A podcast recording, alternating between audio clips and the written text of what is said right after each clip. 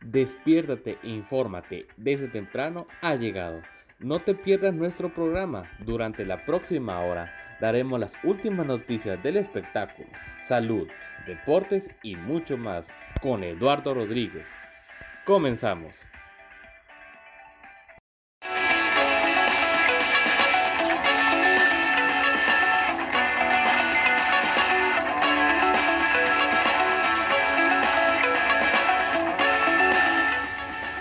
Hola, hola, ¿qué tal? ¿Cómo están? Les saluda Eduardo Rodríguez. Bienvenidos a Despierta e Infórmate. Hoy es lunes 3 de mayo de 2021. Recordando siempre mantener las medidas de bioseguridad, usar mascarilla, usar alcohol gel y mantener 2 metros de distancia. Hoy les traeremos las últimas noticias a nivel nacional e internacional, en donde estaremos hablando de salud, deportes, finanzas, tecnología y mucho más. Quédense con nosotros porque este día tendremos dos invitados especiales para hacer el primer episodio. Sin nada, nada más que recordarle, comenzamos. Boletín matutino.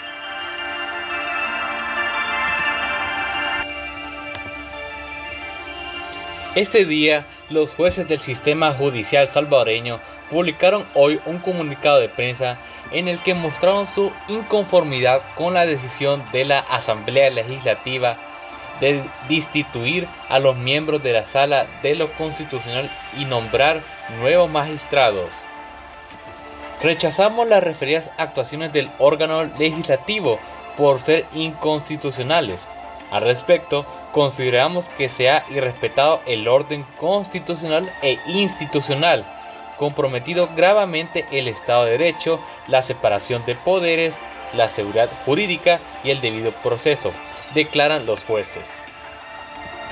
Calificaron la decisión de destituir a los magistrados de la Sala de lo Constitucional como una represalia y pidieron a los diputados que eligieron a los nuevos magistrados y al presidente de la República, Nayib Bukele, que dejen de lado el revanchismo. La Asamblea Legislativa es una visión política, desobedeció el mandamiento judicial 1-2021 de las 20 horas con 22 minutos del día 1 de mayo del 2021 en la que se declara inconstitucional las anteriores actuaciones. La destitución de los magistrados Armando Pineda, Armando Pineda, Aldo Cader, Carlos Sánchez, Carlos Avilés y Mariana de Jesús Marenco. También pidió revocar la decisión de la Asamblea y solicitaron ayuda de la comunidad internacional. Esto es todo en el boletín matutino.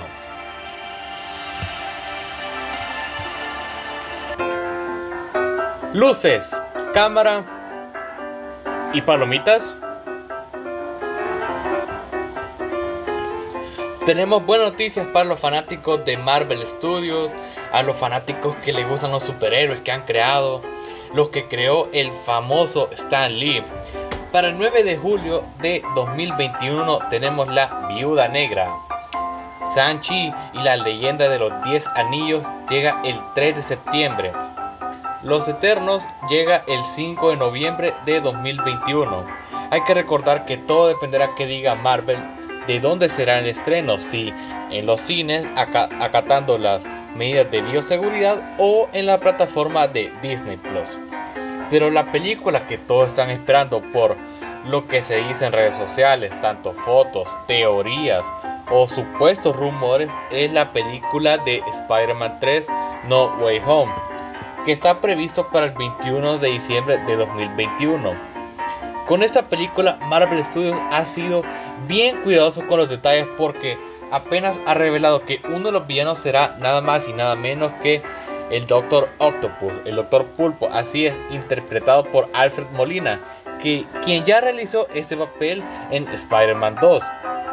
También uno de los villanos ya confirmados es el Duende Verde, interpretado por Willem Dafoe, quien interpretó a este villano en la primera entrega de Spider-Man. Pero muchos hablan de la teoría de que si veremos al Spider-Man de Tobey Maguire el de Andrew Garfield junto a Tom Holland en la pantalla grande, peleando contra los villanos. Todos hablan de esa famosa teoría abriendo al multiverso para que así Marvel Studios en sus próximas entregas hable de este tema, el multiverso que su competencia DC, donde está Batman, Superman, Flash, Linterna Verde, ya lo ha hablado. Así que todo dependerá de lo que diga Marvel Studios para estas próximas entregas del 2021 y sus futuros proyectos para los próximos años. Estás escuchando Radioactiva 95.8. Ya llegó la nueva app de Super Selectos para que hagas tu super desde cualquier celular o tablet. Tienes en la palma de tu mano las últimas ofertas y secciones de cada pasillo para que hagas tu super de la mejor manera. Recuerda que tú puedes pasar por tus compras a cualquier tienda o a domicilio. Recuerda seleccionar todos los productos que necesitas para que realices tus compras de una manera fácil, segura y rápida. Super Selectos. Enseguida regresamos con más de Despiértate e infórmate desde temprano. No le cambies. Estamos de regreso en Despiértate e infórmate desde temprano. Continuamos.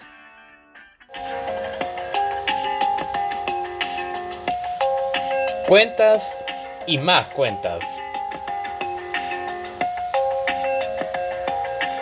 Ahora pasamos al mundo de las finanzas, todo lo que tiene que ver con el dinero, ganancias, pérdidas.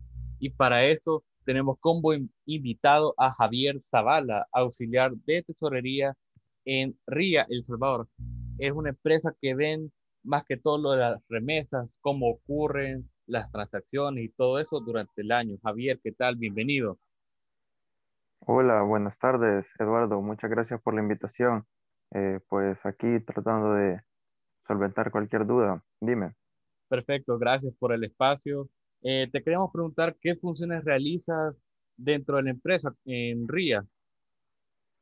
Eh, bueno, pues básicamente mi cargo es, es un poco sencillo, podría decirse, pero como que bastante importante, ya que eh, yo me encargo de verificar y autorizar los pagos que se van a, a los distintos bancos que son los corresponsales que tiene la compañía, ¿verdad? Y estos bancos pueden ser nacionales e internacionales. Básicamente nosotros tenemos que verificar que los bancos tengan suficientes fondos para que estos puedan hacer las transferencias que las personas realizan. Sería como ustedes son la última persona o empresa, digamos, que aprueba que dicha transacción sea realizada correctamente, verificando que todos los datos estén escritos o digitalizados de la mejor manera. Correcto, así es. Eh, somos el último filtro, por así decirlo, porque ya dentro de nuestro equipo eh, llevamos esa gran responsabilidad de verificar bien eh, el número de cuenta, el banco, el país, eh, qué moneda corresponde. Y, y sí, es una gran responsabilidad, la verdad. Sí, correcto. Javier, sabemos que las remesas son, digamos, la principal fuente de ingresos de nuestro país por toda la gente que vive tanto, bueno, la mayoría en Estados Unidos, otros en Europa, Oceanía y otros países. Pero, ¿cómo manejaron ustedes este tema de las remesas con respecto a la pandemia, porque algunos trabajos se cerraron, personas perdieron sus trabajos, tuvieron que conseguir otras formas, estaba el home office, algunos no tenían empleo. ¿Cómo manejaron ustedes ese tema de la pandemia? Eh, bueno, nosotros eh, fuimos una de las, em, de las, primeras empresas que eh, tomamos el home office, ya que contábamos con el equipo necesario mucho antes de la pandemia, porque a nosotros nos capacitaron para cualquier tipo de emergencia que se presentara fuera de nuestro horario de, trabajo, para que nos pudiéramos conectar desde casa y sacar cualquier tipo de, transferencia o pago urgente que, que, se pudiera presentar, ¿verdad? Así que prácticamente nosotros ya teníamos el equipo necesario y, y al momento de, de que se, se dio lo de la pandemia, nos dieron las indicaciones de que íbamos a estar eh, full tiempo en, en home office. Ya estaban preparados para cualquier emergencia, cualquier caso, digamos así, de la nada que ocurra. Y es como un plan B que cualquier empresa, bueno, hoy en día debe tenerlo para ya estar preparada y decir, vamos a prepararnos de la mejor manera a los clientes, a los, a los empleados, más que todo, cómo lo van a hacer, de qué manera lo van a hacer para obtener buenos resultados. Sí, correcto. Eh, como te decía, ¿verdad? Nosotros estábamos preparados como para algún tipo de contingencia de que más que todo algún pago que, que realmente urgiera y no estuviéramos en la oficina, ¿verdad?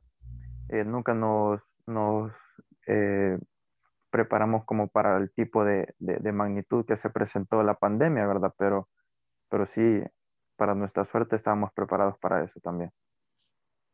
Perfecto. Y ya un año después, digamos, de la pandemia, ¿cómo está ahorita RI actualmente? Ya que muchas empresas abrieron, varias personas recuperaron sus trabajos o obtuvieron otras, otras, otros empleos, diferentes formas de ingreso para así enviar remesas. ¿Cómo están actualmente y qué han visto? Eh, bueno, actualmente eh, la compañía implementó unos planes de reapertura y lo hizo poco a poco, ¿verdad? Así que algunos departamentos ya están eh, yendo a la oficina y son aquellos departamentos más que todo que es eh, esencial que tengan el equipo en su oficina, ¿verdad? No obstante, así como nosotros que todavía estamos eh, en las últimas fases para entrar, así que todavía sigo desde, desde home office. Para llevar un registro la empresa de que los empleados cumplan correctamente los tanto horarios como las funciones y no home office sería. Sí, sí, sí. Perfecto, porque así están siempre trabajando, algunos se están acostumbrando a home office, otros prefieren la su currículum o su espacio de trabajo para así el, eh, trabajar de la mejor manera. Sí, correcto. Así es. Eh, nosotros básicamente por, por, medio de correos, más que todo verificamos nuestra, nuestra hora de, de entrada y hora de salida. Perfecto, te agradecemos mucho el espacio, Javier, que nos hayas compartido un poco tanto de tus funciones como lo que desempeña en RIA, que vemos que es algo importante para la economía salvadoreña y ayuda a miles de personas. Muchas gracias. Bueno, muchas gracias a ti, Eduardo. Que la pases bien. A la cancha. Para esta sección de A la cancha tenemos de invitado al profesor Héctor Emilio Flores. Este profesor ha sido preparador físico de Alianza Woman y ha tenido conocimiento de ciertos jugadores de la selección nacional y claro, de jugadores previos que han estado en ciertos equipos como Alianza, FAS, Águila, entre otros. Profesor, bienvenido. ¿Qué tal? Muy buenos días, un gusto eh, para mí poder eh, responder a las, a las interrogantes que se me van a hacer. Excelente. Gracias por el espacio que nos permite aquí. Y le quería preguntar para iniciar en, este programa que tengo, sobre qué le parece el fútbol salvadoreño ahorita, en este momento, cómo ve a los equipos, a los jugadores, las canchas, que también son un factor crucial en esta temporada.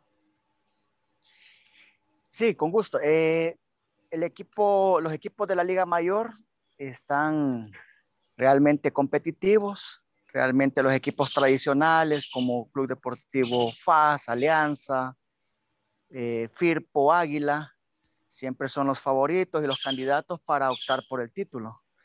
De ahí eh, los, otros equipos como Once Deportivo, que ha pegado un salto futbolístico inmenso, ya no es aquel equipo de que eh, se iba a jugar con, contra ellos y, solo era de perder. Hoy ellos se han mantenido una base fundamental, que eso es lo, lo importante un equipo, para que eh, agarrar el ritmo de juego y las indicaciones que el entrenador de fútbol les hace.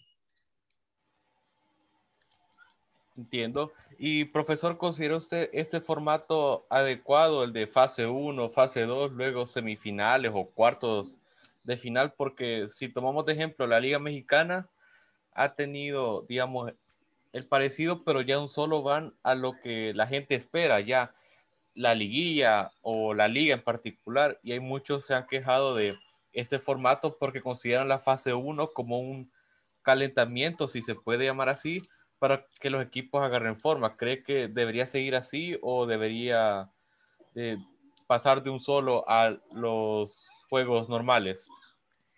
Fíjese que eh, en, mi forma personal, comentario personal, eh, nunca estuve de acuerdo en este formato. La verdad que el jugador salvadoreño físicamente no está muy bien preparado.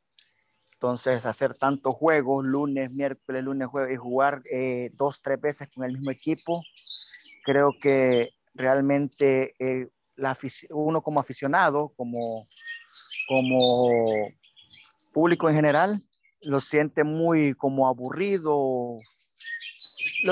Deberíamos de tomar en cuenta lo que usted mencionó, la Liga Mexicana realmente, por eso que nos lleva mil pasos eh, adelante futbolísticamente.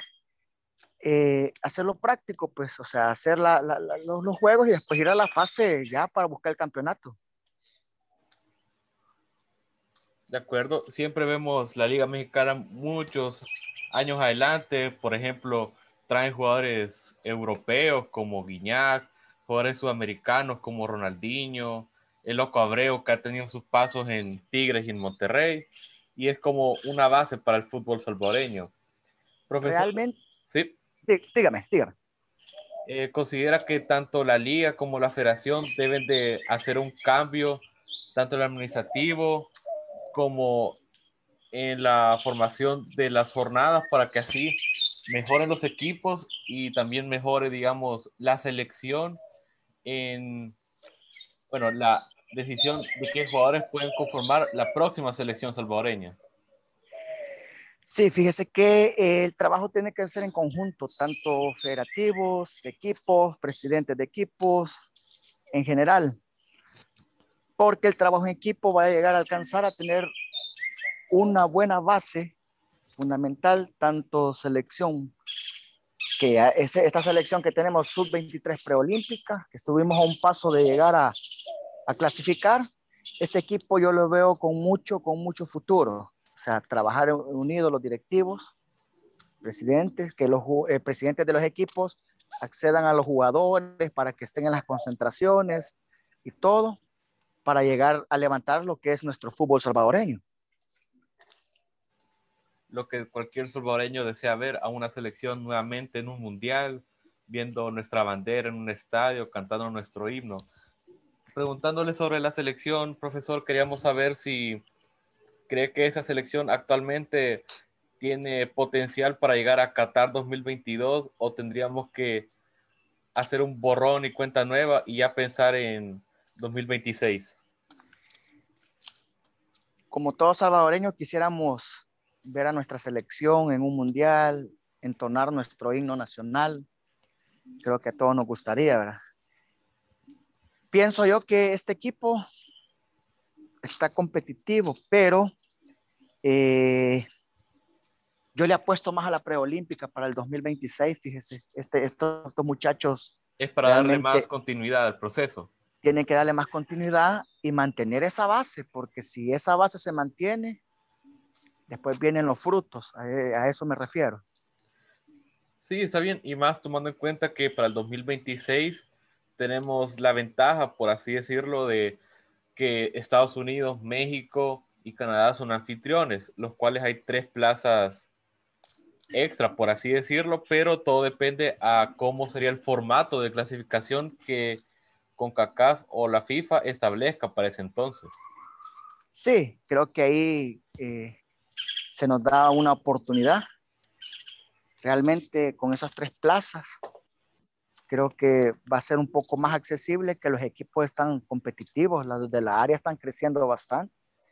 Panamá, Panamá es un gigante.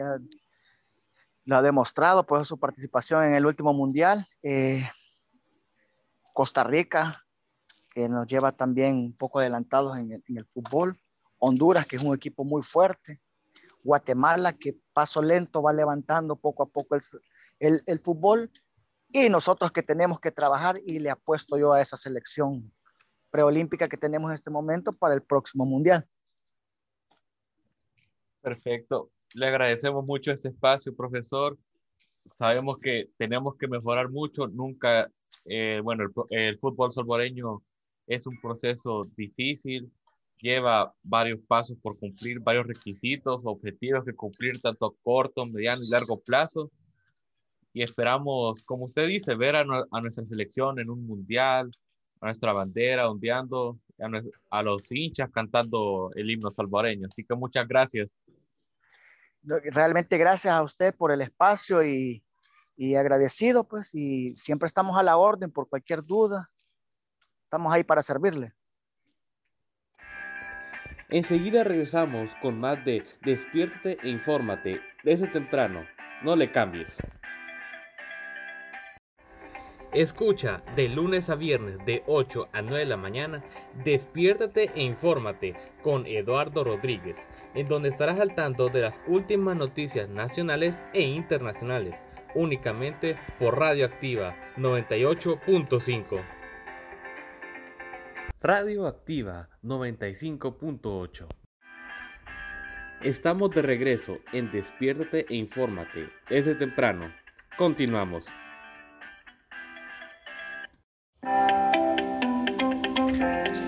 Cuida tu salud.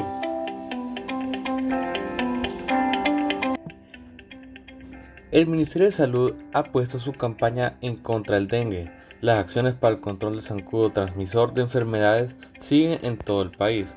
Es por ello que el propio ministerio ha puesto un grupo que han revisado casa por casa para entregar abate e inspeccionar que no exista ningún riesgo para tu familiar. Recuerda, juntos contra el dengue. También informamos tres decesos por COVID-19. Masculino, grupo etario de 50 a 60, femenina, grupo etario de 50 a 60, femenina, grupo etario de 70 a 80. Les recordamos siempre seguir las medidas de bioseguridad cuando salgan. Radio Activa 95.8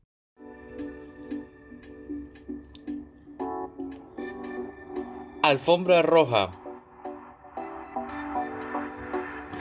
tenemos mucha información en los espectáculos para este día.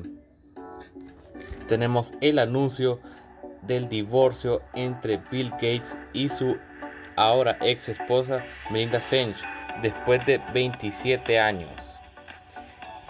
El multimillonario anunció la noticia mediante su cuenta de Twitter. Tras mucha reflexión y trabajo en nuestra relación, hemos tomado la decisión de poner fin a nuestro matrimonio decía el mensaje que enviaron en conjunto. La pareja se conoció en 1987 cuando Melinda era empleada de Microsoft y según revelaron sus protagonistas, la invitación a la primera cita fue frustrante porque Bill Gates planificó el encuentro para 15 días después. No me parece suficientemente espontáneo.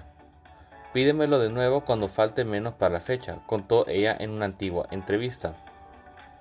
Al ser el cuarto hombre más rico del mundo, según Forbes, Gates logró impresionar a su mujer con excéntricos gestos. Después de un viaje a Miami, el empresario pidió al piloto de su avión privado que hiciera una escala imprevista en la ciudad de Omaha, en Nebraska, para que abrieran una de las joyerías más exclusivas de la ciudad y que su novia eligiera el anillo de compromiso.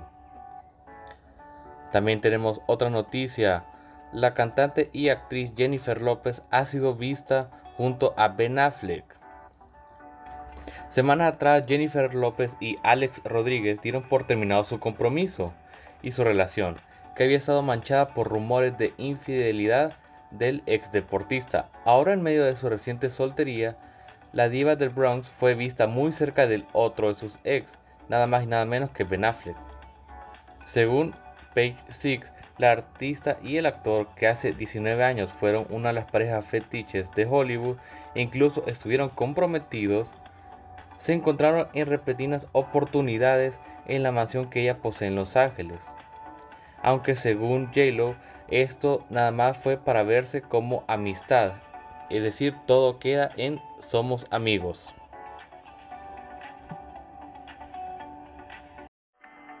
Estás escuchando Radio Activa 95.8.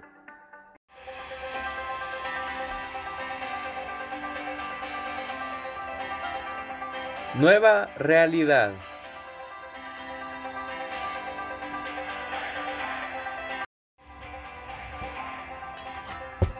Todo ha cambiado hace un año y unos días o meses después, si se podría decirlo.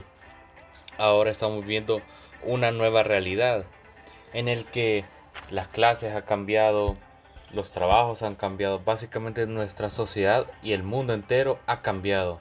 Hoy estamos en una nueva, nueva realidad en que la tecnología es más una herramienta necesaria para el ser humano, no solo una herramienta momentánea, ahora es instantánea, es de la actualidad, es decir, cualquier ser humano, niño, adolescente, adulto y adulto mayor necesita tecnología.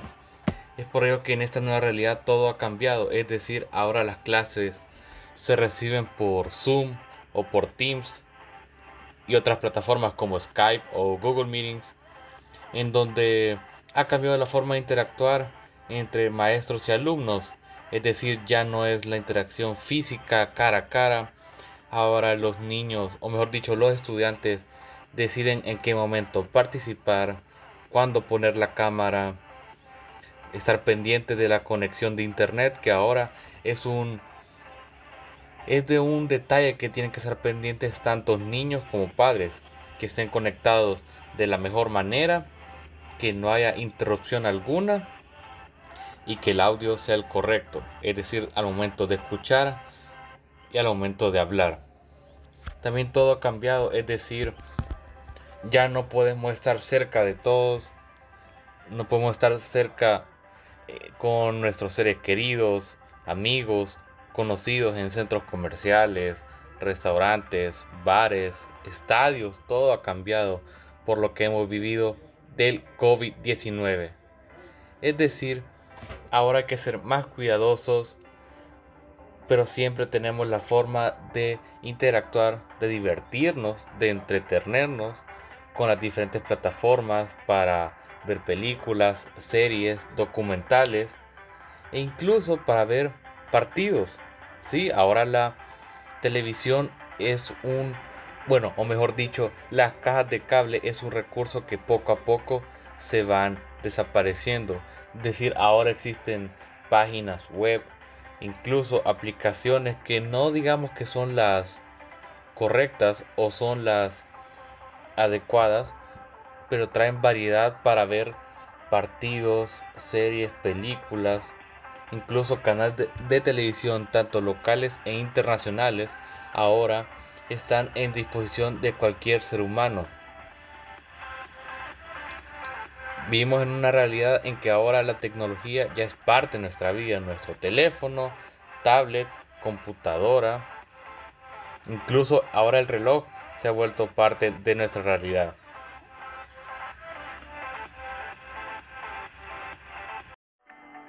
Estás escuchando Radio Activa 95.8. Así hemos llegado al final de este día. Les agradezco mucho su atención.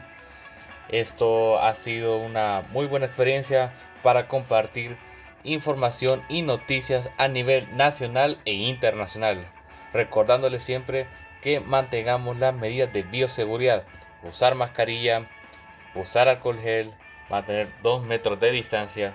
Si no es necesario que salgan, no salgan, quédense en casa salven a sus familias, amigos, conocidos y principalmente a ustedes mismos. Cuídense, recuerden que el virus sigue a pesar de que ya se puede ir tanto a centros comerciales, supermercados, restaurantes, bares, estadios entre otros. Lo esperamos a la próxima y les deseo lo mejor. Muchas gracias.